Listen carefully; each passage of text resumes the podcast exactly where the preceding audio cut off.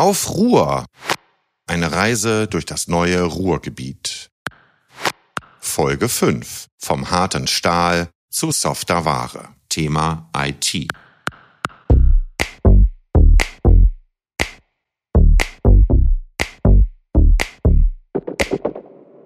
Alte Industrien mit neuem Leben zu füllen, das ist die Aufgabe, nicht nur im Ruhrgebiet. Herzlich willkommen zu einer neuen Ausgabe unseres Podcasts Auf Ruhr, eine Reise durch das neue Ruhrgebiet. Heute beschäftigen wir uns mit einer Branche, die wie kaum eine andere für die Zukunft steht, die IT. Wir treffen einen CEO, der Passworte überflüssig macht und Behörden smart. Also mit unserer Technologie kann man sich passwortlos für Behördengänge authentifizieren und identifizieren. Einen Pionier der Virenjagd, der die erste Antivirus-Software der Welt geschrieben hat. Spätestens in den 2000ern muss man die Sache bewerten, dass es definitiv in den kriminellen Sektor gewandert ist, dass Geldverdienen mit Malware an oberster Stelle stand. Und eine Forscherin, die Siri und Co. geheime Kommandos gibt, um Einbrechern die Tür zu öffnen. Der Mensch wird immer noch das Original, aber für den Spracherkenner könnte das einfach irgendein Befehl sein, der irgendwas triggert, was der Nutzer nicht will, zum Beispiel irgendwie Smart Home Sachen an- und ausstellen. Wusstet ihr, dass Gelsenkirchenheimer bundesweit die Stadt mit dem höchsten Steueraufkommen pro Kopf war? Ja, wirklich. In den 50er Jahren hat man hier richtig gutes Geld verdient. Natürlich mit der Kohle. Davon zeugen heute noch manche Straßennamen wie Flöß Dickebank oder Flöß Sonnenschein. Ich stehe an der Bochumer Straße, Ortsteil Ückendorf.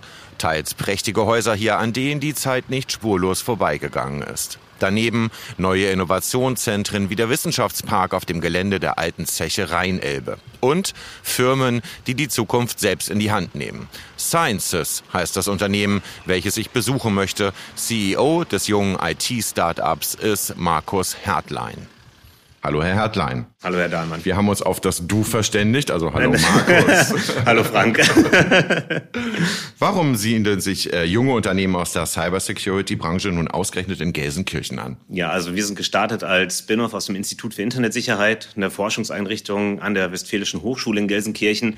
Und wir haben ja einfach eine grandios gute Forschungslandschaft, Infrastrukturlandschaft zum Bereich Cybersecurity. Nicht nur in Gelsenkirchen, sondern auch in Bochum. Essen beginnt gerade auch dort stärker zu werden. Und wir haben die die, ja, die großen IT-Sicherheitsunternehmen sitzen auch hier, haben ihre, ihre Headquarter beispielsweise in Essen. Und das ist halt eine genial gute Landschaft. Einmal die Expertise an der einen Seite zu haben, aber auch die jungen Fachkräfte direkt ausgebildet werden, direkt von der Uni aus einstellen zu können. Ist das sowas wie eine Avantgarde des Strukturwandels? Fühlst du dich so? Ja, stellenweise, stellenweise schon, muss man ganz klar sagen. Also mhm. wir hatten ja viel alte Industrie gehabt, die mhm. jetzt neu belebt wird durch uns. Äh, es dauert eine ganze Zeit, das ist gar keine Frage. Aber wir fühlen uns damit auf jeden Fall als Vorreiter und als, als prägendes Unternehmen in unserer Region. Ja, die Tech-Investoren, früher zumindest haben alle immer nach Berlin, nach München, nach Hamburg geschaut. Keiner hat nach Gelsenkirchen geschaut. Ist das heute immer noch ein Problem? Als wir damit gestartet sind vor fünf Jahren, haben wir es auch genauso wahrgenommen. Ähm, es ändert sich. Also ganz klar, wer die Gründungszahlen zeigen ist, in NRW sind ja die meisten Neugründungen aus ganz Deutschland eigentlich aktuell zu finden. Natürlich sind Berlin, München, Hamburg immer noch der Hotspot.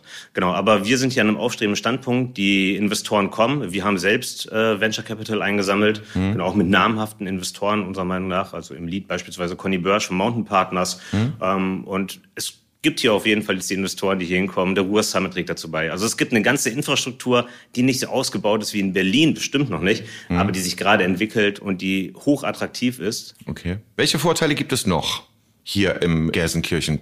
Günstige Büromieten könnte ich mir vorstellen. Genau damit sind wir hier auch gestartet. Wir kriegen Büromieten, die liegen irgendwo in einem Bereich von einem Fünftel bis zu einem Zehntel von Berlin und München. Ja. Das unterstützt natürlich auch gerade beim Wachstum. Aber auf der anderen Seite kann man hier halt noch mitprägen. Und das machen auch die anderen Unternehmen, die hier sitzen. Und was das Gute ist, also wir haben hier eine Mischung aus Kreativszene, Tech-Startups, äh, Bildung und Forschung. Genau, und ich glaube, das ist halt einfach ein geniales Zusammenspiel, was man sonst nicht so stark in Deutschland findet. Die Stadt Gelsenkirchen treibt den Digitalausbau voran und will ihre Behörden smarter machen, damit die Bürger nicht immer zum Amt laufen müssen, sondern ihre Angelegenheiten online regeln können. Das Startup Sciences hat dabei geholfen. Das Zauberwort, mit dem sich Markus Hertlein und seine Kollegen beschäftigen, heißt Authentifizierung. Wer darf welche digitalen Dienstleistungen nutzen? Wie meldet man sich an? Wer hat wann Zugriff auf welche Daten und wie sicher ist das? Und reicht als Passwort das Geburtsdatum und der Name der Tochter? Die kurze Antwort nein, denn Markus Hertlein hat Passwörtern den Kampf angesagt. Nun wollen wir mal darüber reden, was du eigentlich hier machst. Was ist so schlimm an Passworten, außer dass man sie ständig vergisst? Ja, Benutzerfreundlichkeit ist natürlich das eine. Auf der anderen Seite finden wir momentan rund 12 Milliarden Benutzernamen, Passwortkombinationen im Internet wir Menschen sind einfach nicht dafür gemacht, mit Passwörtern umzugehen. Und wir haben eigentlich die komplette Kontrolle darüber verloren, hm. diese ordentlich abzusichern. Du meinst, dass Passworte, die man irgendwo mal eingegeben hat, die dann gehackt wurden in irgendwelchen Shops oder so und die dann frei verkäuflich sind, teilweise als Datenpakete, äh, eine Million Passworte für, keine Ahnung, 50 Cent oder was? Was kostet sowas? Ja, wenn man dafür bezahlen müsste. Also genau aus solchen Angriffen und Hacks kommen die Passwörter. Also die großen Unternehmen hat es alle schon getroffen. Egal ob Adobe, Dropbox, PayPal, alle haben schon mal ihre Zugangsdaten verloren durch ihre, von ihren Nutzern. Mhm. Genau, aber man muss dafür nicht zahlen. Ja. Also wenn man geschickt googelt, kann man sich die auch so runterladen. Also okay. wir haben es selbst mal gemacht, 1,5 Milliarden Passwort- und Benutzernamenkombinationen äh, heruntergeladen ja. und gescannt nach DAX-Konzernen. Also wie viele unserer DAX 30 Konzerne tauchen dort auf und im Schnitt hat mhm. jeder der Konzerne mal so 1500 Nutzerdaten okay. im Internet frei verfügbar stehen in einem Datensatz von 1,5 Milliarden aus 12 Milliarden. Ja, das ist ein schlagkräftiges Argument, das irgendwie anders zu machen. Äh, zumal ich glaube, das beliebteste Passwort immer noch 1, 2, 3, 4, 5 ist, wenn ich richtig informiert bin. Was sind denn die Alternativen? Ja, also wir bieten, wir bieten ja selbst eine Lösung an in dem Bereich und wir benutzen das Smartphone als Anker, also ist der Besitzfaktor, ähm, wenn man so möchte, der Schlüssel und kombinieren das wahlweise mit Biometrie wie Face ID oder Fingerprint. Im Hintergrund gibt es dann halt einen großen kryptografischen Aufbau und damit kann man dann sicher authentifizieren. Mhm. Für den Nutzer unglaublich einfach, und für die Systeme hochsicher. Mhm. Und äh, das ist so ein bisschen der Paradigmenwechsel, den wir einleiten, von den komplizierten und unsicheren Passwörtern weg hin zu Benutzerfreundlichkeit und Sicherheit. Okay, das klingt mir so, als wenn ich es von Apple schon kenne. Euer Markt sind aber Behörden. Und von der Finanzbehörde zum Beispiel kenne ich sowas nicht. Funktioniert das? Genau, es funktioniert. Also du hast schon richtig gesagt, ähm, wir sind aktuell sehr stark im behördlichen Markt unterwegs. NRW, also das Land NRW ist unser größter Kunde. Hm, wir waren aber auch schon in der Privatwirtschaft unterwegs. So, das, ja. so ist es nicht.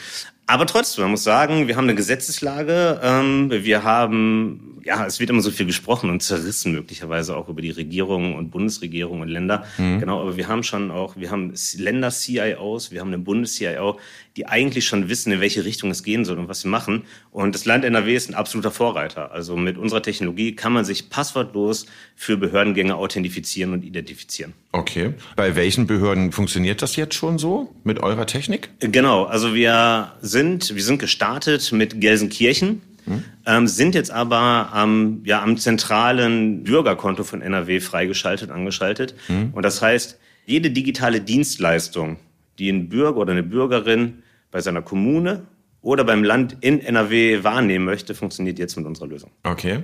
Euch kommt zugute, dass es ein Gesetz gibt, das sogenannte Online-Zugangsgesetz, ähm, das solche Behördengänge tatsächlich verpflichtend digital macht bis Ende diesen Jahres.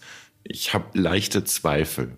Die Zweifel sind erst einmal berechtigt. Also so viel kann man schon mal sagen. Ähm, wir waren gestern und vorgestern in Berlin auf dem digitalen Start, mhm. wo genau über die Thematik nochmal heiß diskutiert wurde.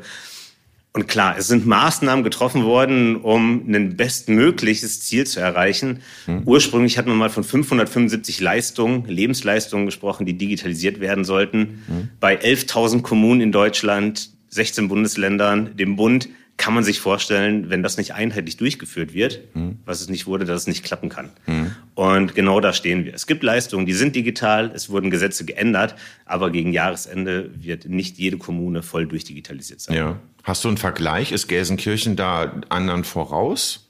Gelsenkirchen ist in einigen Bereichen gut aufgestellt, aber auch hier sind die digitalen Dienstleistungen noch nicht alle vorhanden. Was sehr früh war, dass Gelsenkirchen sich einem vielleicht etwas unsexigeren Thema, dem Bewohnerparkausweis gewidmet hat. Mhm. Aber das ist halt so eine Anwendung, die geht in die Breite, die wird von den Nutzern gerne genutzt. Und bevor man für sowas, was wirklich ganz, ganz einfach digital abzuwickeln ist, ins Bürgerbüro geht, mhm. lange wartet, wird es halt voll digital angeboten. Mhm. Genau, es gibt auch weitere Dienste. Es gibt ein Portal, wo gesammelt Dienste zur Verfügung stehen. Aber klar, auch bei den Bürgerservices selbst, dort ist noch Luft nach oben. Ja.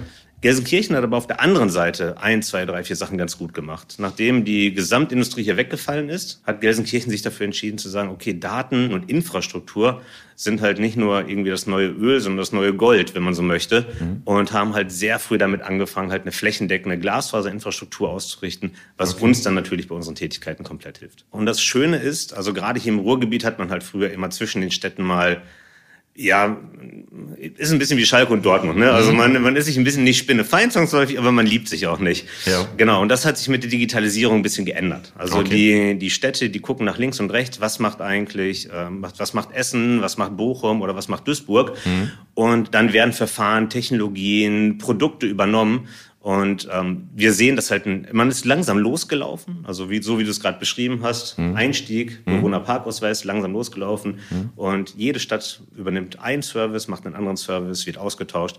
Und wir sehen, dass die Services jetzt nach und nach und immer schneller aufgeschaltet werden. Okay, cool. Ich danke dir, Markus, fürs Gespräch. Ganz toll. Herzlichen Dank, danke. Und wo ich gerade in Gelsenkirchen bin, möchte ich doch noch mal jemanden anrufen, der hier eine neue Heimat gefunden hat. Gerald Asamoah, ehemaliger Fußballer im Dienste von Schalke 04. Ich habe so das Gefühl, dass das hier trotzdem ein Ferngespräch wird. Hallo Herr Asamoah, wo erreiche ich Sie gerade? Ja, schönen guten Tag. Ich bin gerade in Ghana, ähm, mache ein bisschen Urlaub, aber trotz alledem habe ich hier eine Ärzteteam, eine Leute von meiner Stiftung sind wir jetzt alle runtergeflogen, um einfach Sachen anzuschauen, wie wir in Zukunft einfach hier was machen können. Und warum erzähle ich das? Ja. Ein Kind nach Deutschland zu bringen, zu operieren, kostet meistens 40, 50.000 Euro. Aber wenn du das vor Ort hier in Ghana machen solltest, kostet halt 10.000 Euro. Und deswegen äh, macht es sehr, sehr viel aus. Und wir finden es einfach mal auch die Menschen auch mitzunehmen, auch die Ärzte, dass sie auch von unseren Ärzten was lernen können. Und deswegen sind wir hier einfach mal Krankenhäuser anzuschauen, uns zu informieren und gucken, wie wir in naher Zukunft auch hier was aufbauen können. Ja. Erzählen Sie kurz zum Hintergrund was zu Ihrer Stiftung. Es geht um herzkranke Kinder. Ja, ja, ich, es geht um herzkranke Kinder. Ich, ich weiß, ob bekannt ist. Ich habe selbst einen Herzfehler und ich habe 2007 eine Herzstiftung gegründet, um Kinder das Lachen zurückzugeben.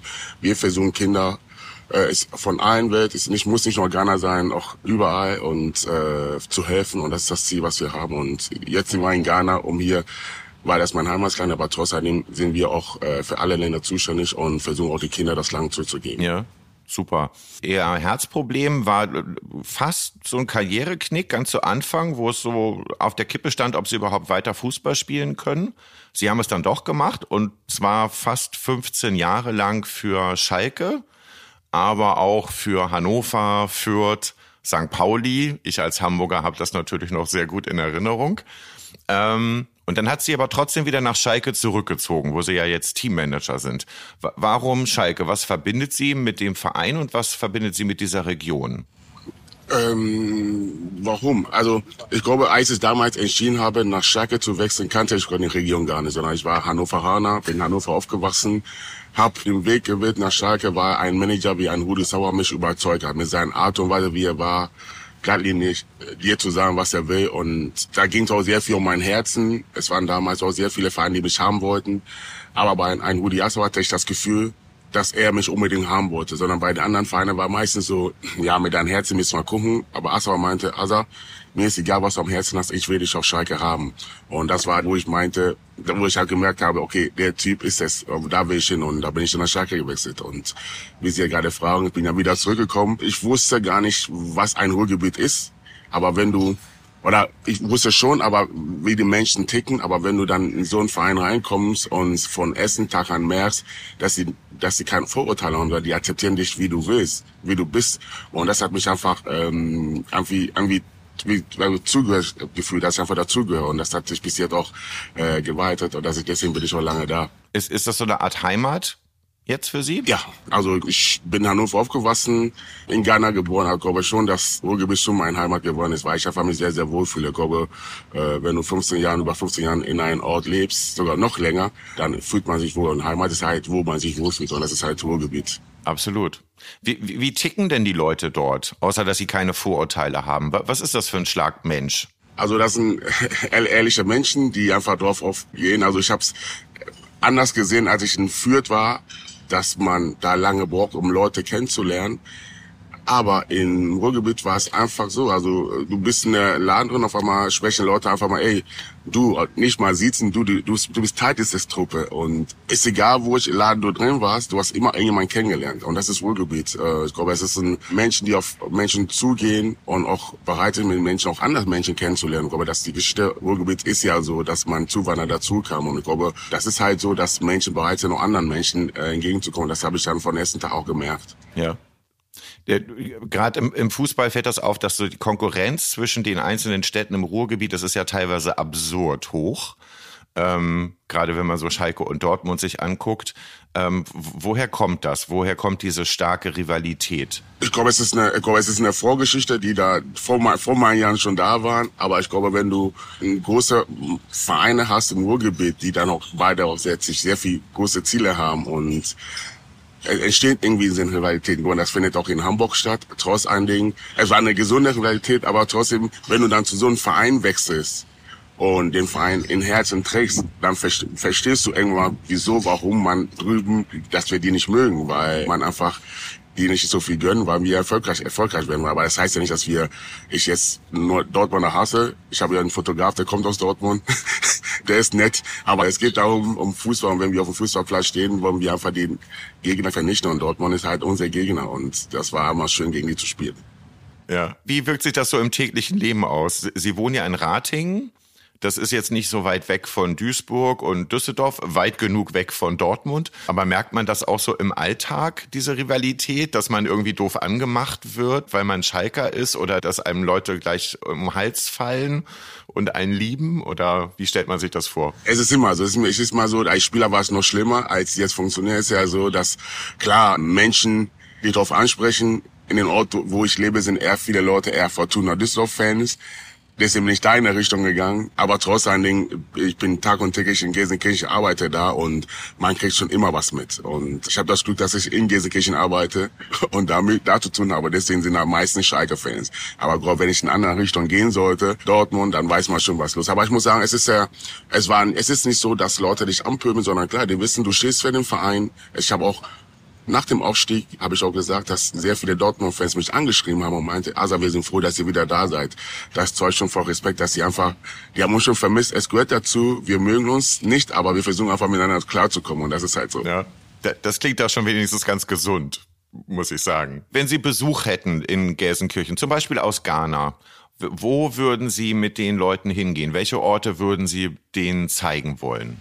Also unter Tage gibt's ja leider nicht mehr, obwohl das ich schon ein paar Mal drin war, war sehr, sehr, sehr, sehr interessant war, wo ich welche Orte, ich glaube, das erste Mal, was, die meisten wollen ja meistens die Arena sehen, weil die kennen Schalke 04 und wollen unbedingt mhm. die Arena sehen. Dann zeigst du eine Arena, dann geht's weiter, du meistens, also es ist erst mal Interesse, was sie dann auch sehen wollen. Ich glaube, du gehst mal ab und zu mal im Zentrum, so ein großes Einkaufszentrum, was sie mal vielleicht nicht kennen, da gehst du mal, mal hin und zeigst, zeigst ihnen mal das mal mal ab und zu mal nach Essen, aber es ist jetzt nicht Besonderes, sondern du zeigst doch mal, was mal auf dem Ruhrgebiet gegessen wird. Äh, Currywurst. Currywurst mit Pommes zum Beispiel, das mhm. kennen die meisten, dann wird dann auch gezeigt. Also es sind viele Sachen, die man halt den Menschen noch zeigen kann, wenn man, wenn die da zu Besuch da sind. Ja. Sie sagten eben unter Tage. Ich habe hab gehört, dass es für Schalker Mannschaften äh, Pflicht ist, einmal im Jahr irgendwie unter Tage so eine Führung zu machen. Ist das richtig? Es war Pflicht. Ich muss sagen, ich war schon, weil ich ja lange im Verein war, war ich schon öfter mal da unten. Aber leider gibt's das ja nicht mehr. Ja. Aber ich glaube, es ist halt einfach, dass die Spieler merken, was die Menschen, die den Verein tragen, die den Verein lieben, tag und täglich machen. Und ich glaube, wenn du da unten warst, hast du es verstanden, warum du deinen Arsch aufreißen musst, wenn du auf dem Platz stand. Weil die Menschen sind morgens früh rein, es war dunkel und kamen dann dunkel wieder hoch.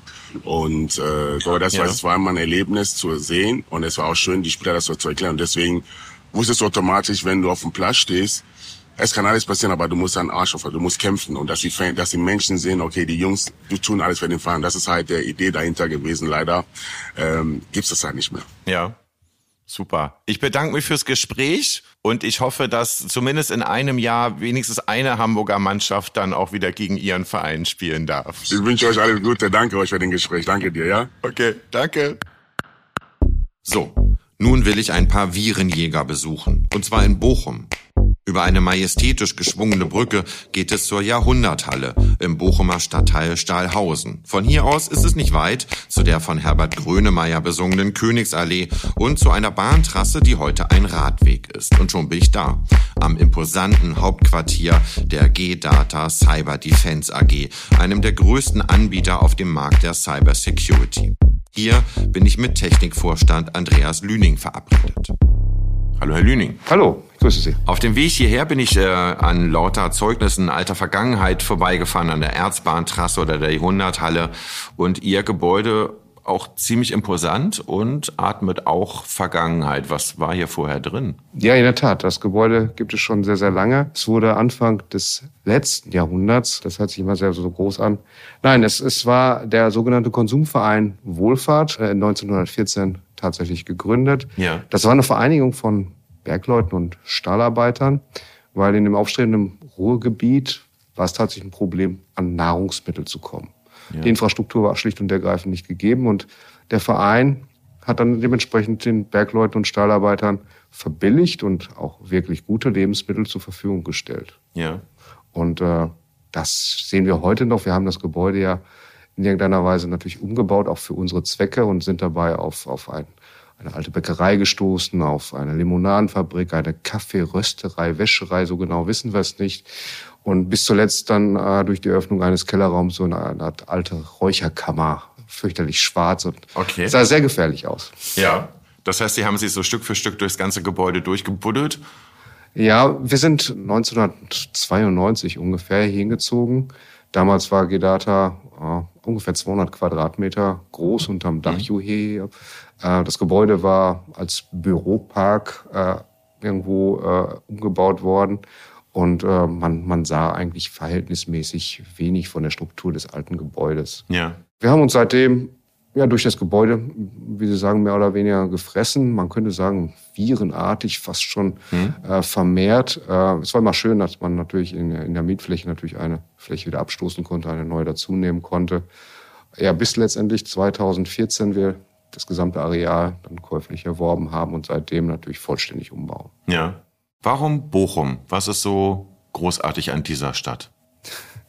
Jetzt könnte man einerseits sagen, wir sind hier irgendwie nie weggekommen. Ja.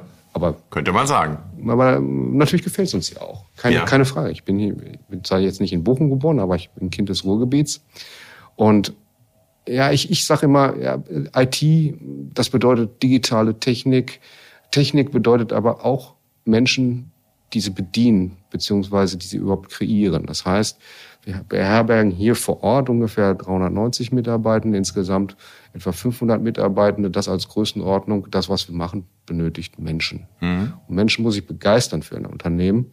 Und ja, wenn ich mir andere Städte in Deutschland angucke, bin ich mir nicht sicher, ob ich das in diesen Städten könnte, ohne letztendlich diesen, diesen, diesen Raum auch zu kennen, ja. darin geboren worden zu sein, die Menschen zu kennen und ihnen zu zeigen, was eigentlich die Vorteile dieser Umgebung eigentlich hier bedeuten. Nun werden IT-Fachleute ja aber gesucht, händeringend, überall. Findet man denn hier genug? Ja, einerseits haben wir natürlich äh, gerade im Ruhrgebiet und speziell in Bochum natürlich eine sehr große Dichte an Universitäten und Hochschulen. Mhm. Ähm, und hier in Bochum noch einmal im Speziellen, dadurch, dass äh, von uns unabhängig ein gewisser Horst Görz Mitte der 90er Jahre eine visionäre Vorstellung von IT-Sicherheit tatsächlich bereits besessen hat, hat er mit finanziellen Mitteln, aber auch mit sehr viel Ausdauer äh, das sogenannte Horst-Görz-Institut äh, kreiert und äh, gestiftet, mehr oder weniger.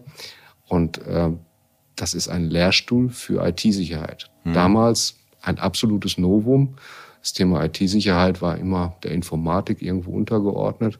Und das an einer Universität zu etablieren, das war natürlich ist heute noch für uns natürlich ein, ein ja, man will was sagen, ein, ein Quell schon an, an neuen eventuellen Mitarbeitenden für uns, mhm. weil wir versuchen natürlich, äh, diese Menschen auch für unseren Bereich der IT-Sicherheit zu begeistern und mit äh, Bachelor- und Masterarbeiten, die wir unterstützen, dementsprechend für uns zu begeistern. Haben Sie auch ähm, Mitarbeiter, die aus dem Ausland hierher abgeworben wurden, die Sie für Bochum begeistern mussten? Ja, die gibt es selbstverständlich auch, wobei direkt aus dem Ausland, ich glaube, da, da, da spielt es nicht besonders die große Rolle, dass es sich um Bochum handelt. Ja. Ähm, wenn man allerdings Menschen außerhalb des Ruhrgebiets tatsächlich für das Ruhrgebiet, für Bochum begeistern will, dann beginnt man schon eher damit, diese Umgebung zu verkaufen und letztendlich auch die Vorzüge nach vorne zu kommunizieren. Ja. Also ich sage immer, Menschen, die mal hier gewesen sind und sei es nur zu einem Bewerbungsgespräch oder zu einem sonstigen Besuch, so nach ein, zwei Stunden, Sie sehen ja, dass sehr grün draußen ist. Der eine oder andere sagt, Mensch, da ist ja mehr grün als bei mir im Dorf. Mhm. Äh, der Stadtpark ist auch irgendwie viel größer. Es rauchen auch keine Schlote mehr und äh, der Feinstaub ist auch nicht so direkt sichtbar. Ja. Um das mal so zu resümieren. Aber trotzdem ist es immer noch eine relativ schwierige Aufgabe, äh, von der Stadt Bochum auf das gesamte Ruhrgebiet zu schließen. Ja. Jemand zieht nach Berlin und ist dann in Berlin beispielsweise. Nach Bochum zieht er auch, arbeitet eventuell hier, aber es steht ihm ja frei, in Castrop-Rauxel am Waldesrand zu wohnen, in Düsseldorf einzukaufen, Essen in die Philharmonie zu gehen oder eine Hafenrundfahrt in Duisburg zu machen beispielsweise. Ja. Ja. Man muss es dann als Ganzes verstehen, glaube ich. Ein paar Zahlen. Im vergangenen Jahr ist die Anzahl der Schadprogrammvarianten um 22 Prozent auf 144 Millionen gestiegen. Der deutschen Wirtschaft entstanden Schäden von 223 Milliarden Euro nur durch Cyberangriffe. Und die Behörden befürchten die Zunahme sogenannter Ransomware-Attacken, bei denen Systeme verschlüsselt werden, um Lösegeld zu erpressen.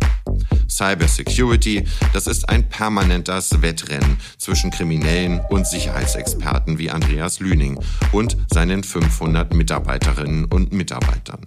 Ein Wettrennen, an dem Lüning seit 35 Jahren teilnimmt. Sie haben selbst eine ganz tolle Geschichte, finde ich, hinter sich, haben 1987 Ihren ersten Virus auf einer Diskette gefunden, auf einem Atari-Computer, den Sie damals benutzt haben. Geben Sie zu, es war irgendein Spiel, was Sie dort hatten? Ja, es war ein Spiel, ja, in der Tat. Ja. Es funktioniert halt nicht, das Spiel. Ja.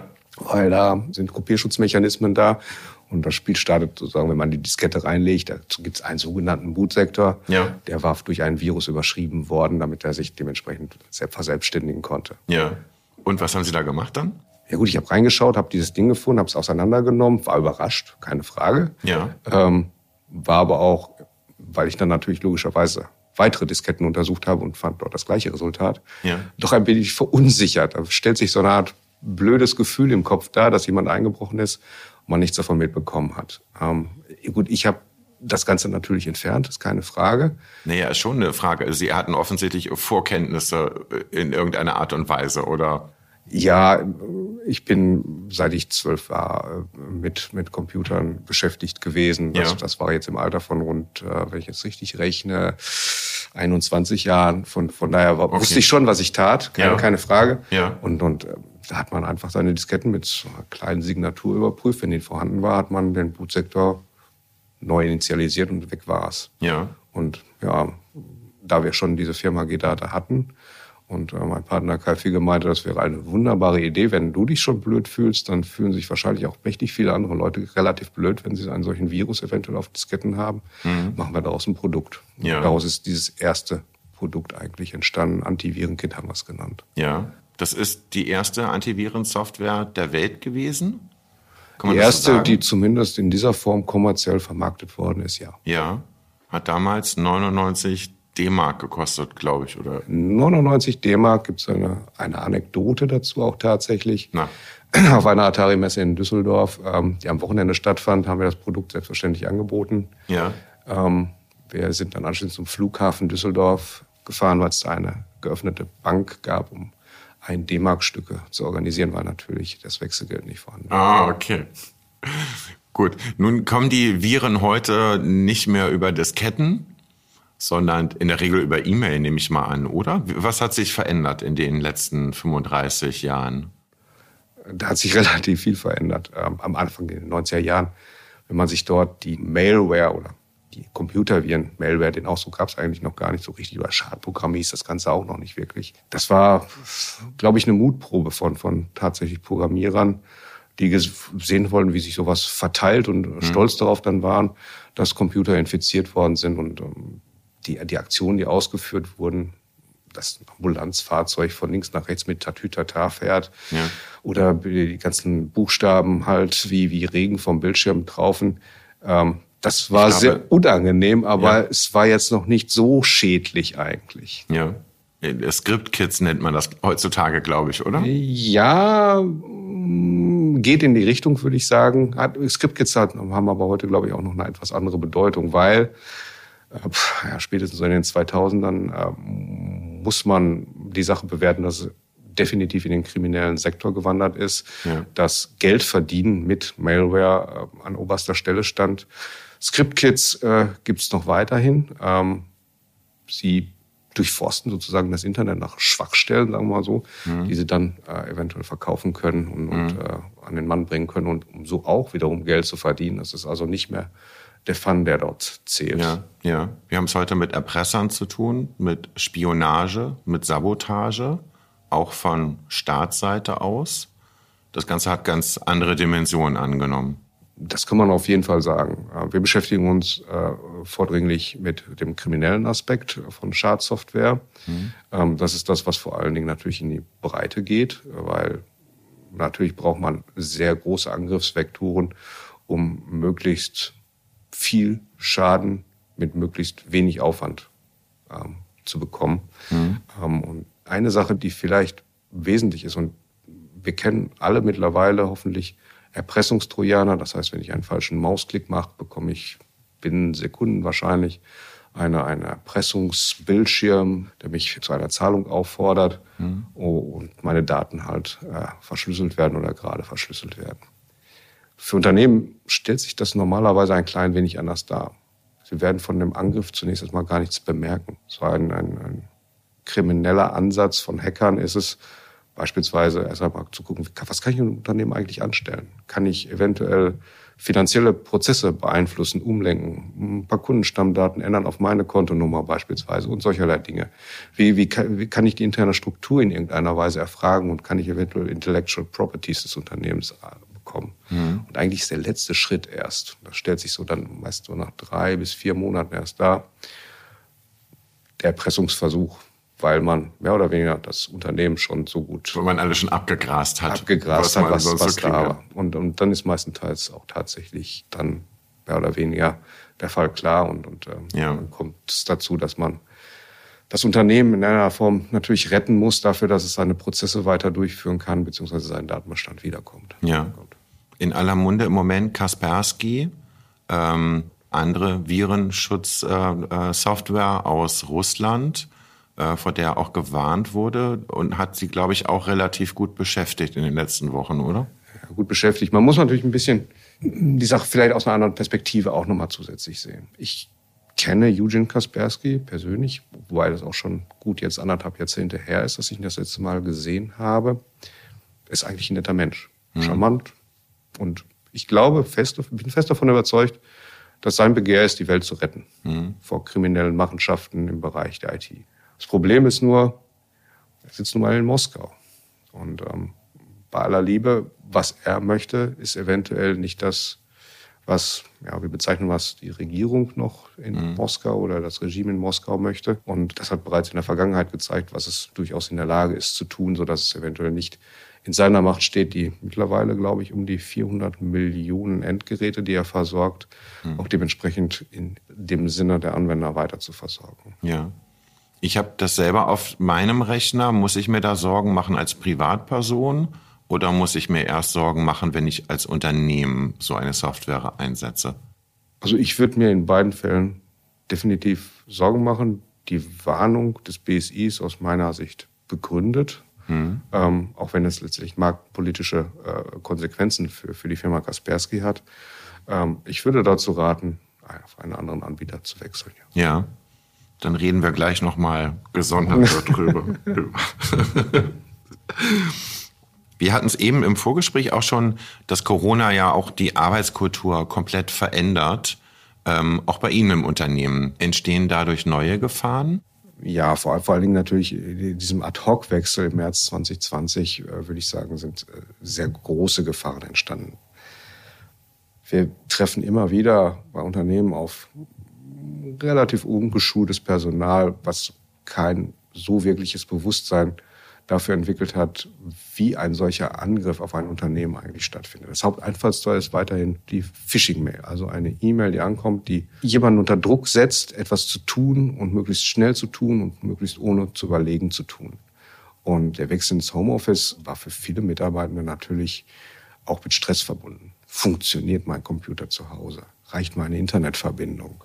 Funktioniert dieses VPN in mein Unternehmensnetzwerk? Kann ich noch E-Mails verschicken? Bekomme ich noch Kontakt zu meinem Kunden-Relationship-Management-System oder solcherlei Dinge? Mhm. Das gepaart mit einer gut gemachten E-Mail von der angeblich internen IT-Abteilung ähm, noch eventuell im Design äh, des Unternehmens gemacht und äh, die Sache ist eigentlich perfekt. Und, und sie haben die Menschen ganz schnell auf Seiten gebracht, die, die auch dann letztendlich das Unternehmensnetzwerk natürlich infiltrieren können. Ja. Sollten die Leute doch eigentlich alle diese Gefahr schon im Kopf haben. Sind wir immer noch zu naiv? Wenn das gut gemacht ist, ähm, man vielleicht gerade im Stress ist, seine Gedanken woanders hat, auf etwas trifft, das so aussieht, als ob es legitim wäre, ich muss gestehen, wir haben auch hier im Unternehmen beispielsweise mal einen Test gemacht. Wir haben einfach ja. zehn verschiedene Phishing-Mails über, ich glaube, einen Zeitraum von zwei bis drei Wochen ausgespielt. Ich habe diese E-Mails bemerkt, ja, weil ich vielleicht ein besseres Bewusstsein habe. Ich weiß es nicht. Ja. Äh, ich glaube, es war die neunte, auf die ich reingefallen bin. Okay. Sie selbst auch? Ja, weil meine Gedanken waren wirklich woanders äh, an dem Tag. Äh, und und äh, das war eine Nachricht, die so aussah, als ob sie aus einem unserer internen Systeme gekommen ist. Und der Name war völlig verdreht, aber glich jemandem, der tatsächlich hier arbeitet. Das hat gereicht. Ja. Irgendwie finde ich das auch beruhigend. Ich danke Ihnen fürs Gespräch. Dankeschön. Wenn die Bochumer Ruhr-Universität schon so hoch gelobt wird, dann fahren wir doch mal hin. Sie ist ja nur fünf Kilometer entfernt. Die Hochschule ist eine der weltweit führenden Forschungseinrichtungen in Sachen Internetsicherheit. Hier gibt es das sogenannte Exzellenzcluster CASA.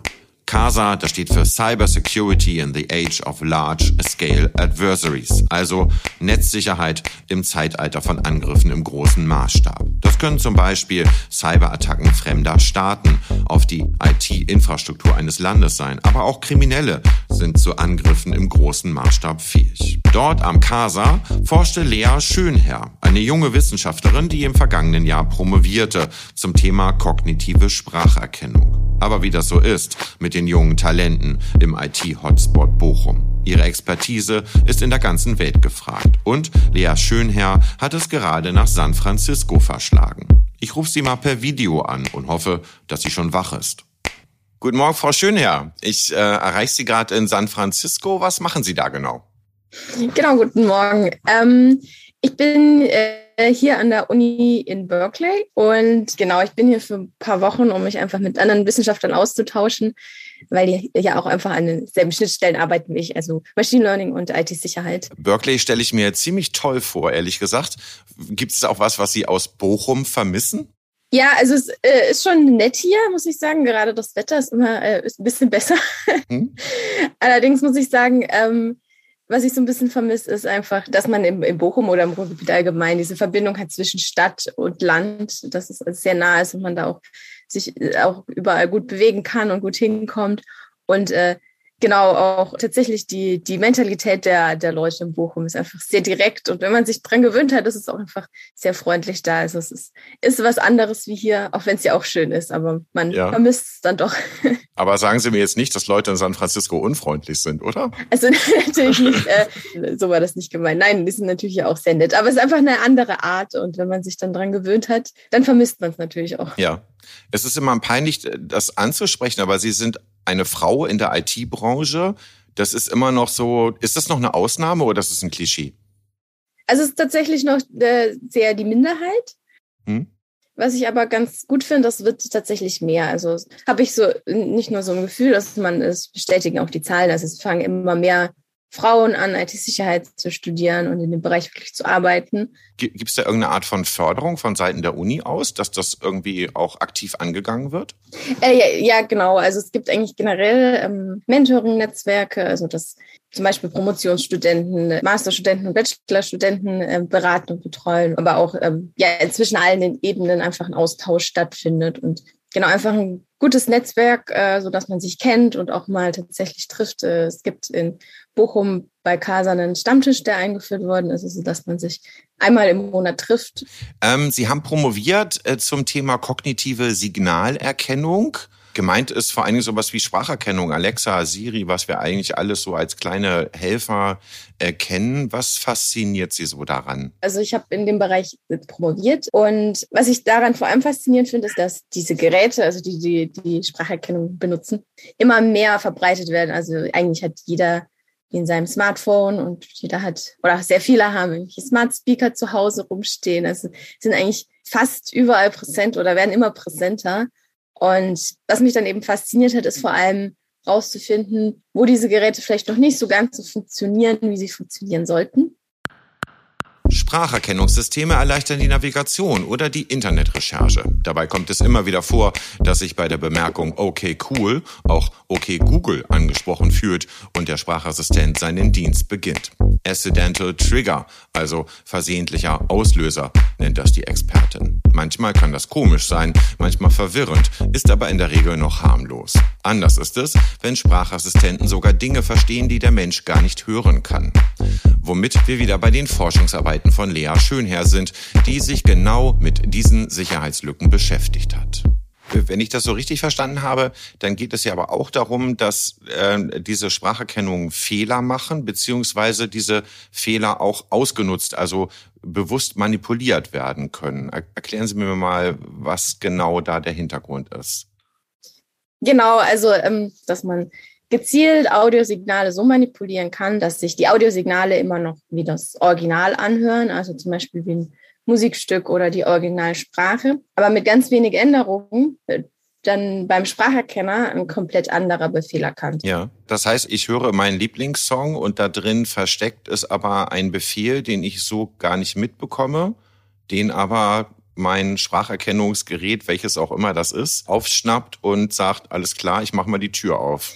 Genau, also in der Theorie, äh, wir haben das gezeigt für Spracherkennungssysteme im Allgemeinen, also jetzt nicht speziell Angriffe designt für eben Alexa zum Beispiel, mhm. weil das ähm, dann noch, doch noch mal ein paar andere Hürden hat, weil es eben ein System ist, was wir eben nicht im Detail kennen. Aber was wir eben gezeigt haben, ist, dass generell, wenn man Spracherkenner benutzt, der auch so in der Art auch zum Beispiel für Alexa eingesetzt wird, dass es eben wirklich möglich ist, solche Befehle dann wirklich zu erzeugen. Äh, es gab auch mal so ein Beispiel, wo ich weiß leider den Hersteller nicht mehr, aber der hat es, glaube ich, in einem Werbefilm versteckt gehabt, so dass wenn jemand so ein Smart TV hatte und die Werbung lief, dann automatisch eine Webseite aufgerufen wurde von diesem Hersteller. Kennen Sie die Geschichte? Die Geschichte kenne ich nicht, aber ich kenne die Geschichte von, ich glaube, es war Burger King. Die haben gefragt, äh, hey, Google, what is a Whopper? Und dann wurde tatsächlich die Wikipedia-Seite davon aufgerufen, also von dem, von dem ja. Whopper.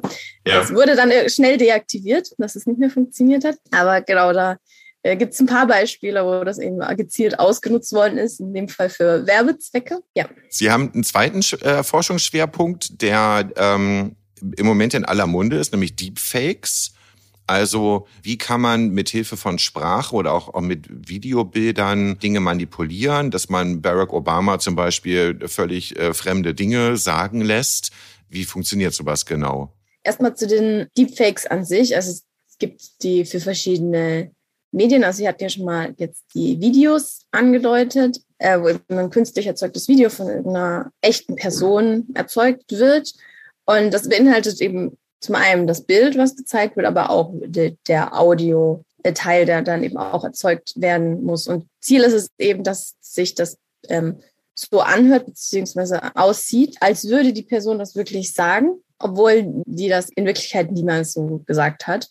Und man kann dann im Prinzip beliebigen Inhalt erzeugen. Und genau die, die, die Ergebnisse sehen erstaunlich echt aus, beziehungsweise hören sich erstaunlich echt an und sind nur sehr schwer vom Original zu unterscheiden. Ja, das, das wird mit Hilfe von KI gemacht ähm, habe ich mir mal sagen lassen. Und was man so sieht bei YouTube, jeder, der es googelt, das sind ja witzige Beispiele. Tom Cruise ist, glaube ich, auch dabei. Aber es gibt eben auch Beispiele, wo es nicht mehr so witzig ist. Ähm, eins hatten Sie mal erzählt, wo ein Chef vermeintlich von einer Reise im Büro angerufen hat und gesagt hat, überweist mir bitte Geld, ich habe hier Probleme. und die Sekretärin hat es dann überwiesen. Genau, das ist so ein Beispiel, wo das wirklich ausgenutzt worden ist, dass man so gute, in dem Fall Audio-Deepfakes erzeugen kann.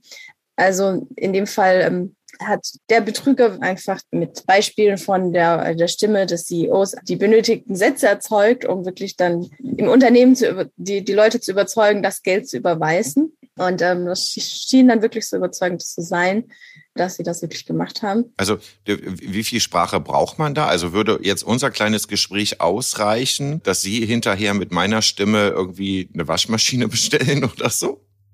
Genau, es, ist, äh, es reichen tatsächlich inzwischen ein paar Sekunden.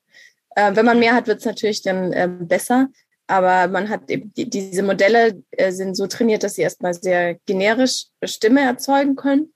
Und ähm, man kann dann eben mit sogenannten Voice Fingerprints, also Beispielen von einer bestimmten Person, das so ähm, erzeugen, als würde das wie diese Person eben klingen, mit nur ganz wenigen Beispielen ja. von der einen Person. Okay. Ich bin ganz froh, dass ich Sie per Video angerufen habe. Ich, jetzt sehe ich Sie und weiß, dass Sie wirklich mit mir sprechen und nicht irgendein Apparat in Berkeley. Ähm, das ist schon mal ein ganz beruhigendes Gefühl. Ich danke Ihnen fürs Gespräch und äh, wünsche Ihnen noch einen schönen Tag in San Francisco. Ja, gerne und vielen Dank. Das waren nur drei Beispiele von einer ganzen Fülle an Ideen und neuen Firmen, die sich im Ruhrgebiet gegründet oder angesiedelt haben. Der Standort passt, die Universitätslandschaft ist hervorragend und das Zusammenspiel aller Beteiligten fördert neue Innovation. So kann Zukunft gelingen. Ich bleib noch ein bisschen in Bochum und schaue mir jetzt an, was es selbst in San Francisco so nicht gibt. Die Jahrhunderthalle, von der auch Autor Frank Gosen in unserer ersten Podcast-Folge so geschwärmt hat. Und vielleicht mache ich danach noch einen kleinen Ausflug ins Bermuda-Dreieck, Bochums Partymeile. Aber nur einen ganz kleinen Ausflug, denn morgen geht es weiter mit neuen Interviews, diesmal zum Thema Wasserstoff. Bis dahin, vielen Dank fürs Zuhören. Die Podcast-Serie Aufruhr, eine Reise durch das neue Ruhrgebiet, wird produziert von der Brand 1 Medien AG im Auftrag des Regionalverbands Ruhr. Redaktion Christian Weimeyer, Alexandra Endres, Roger Krenz und Frank Dahlmann. Moderation Frank Dahlmann.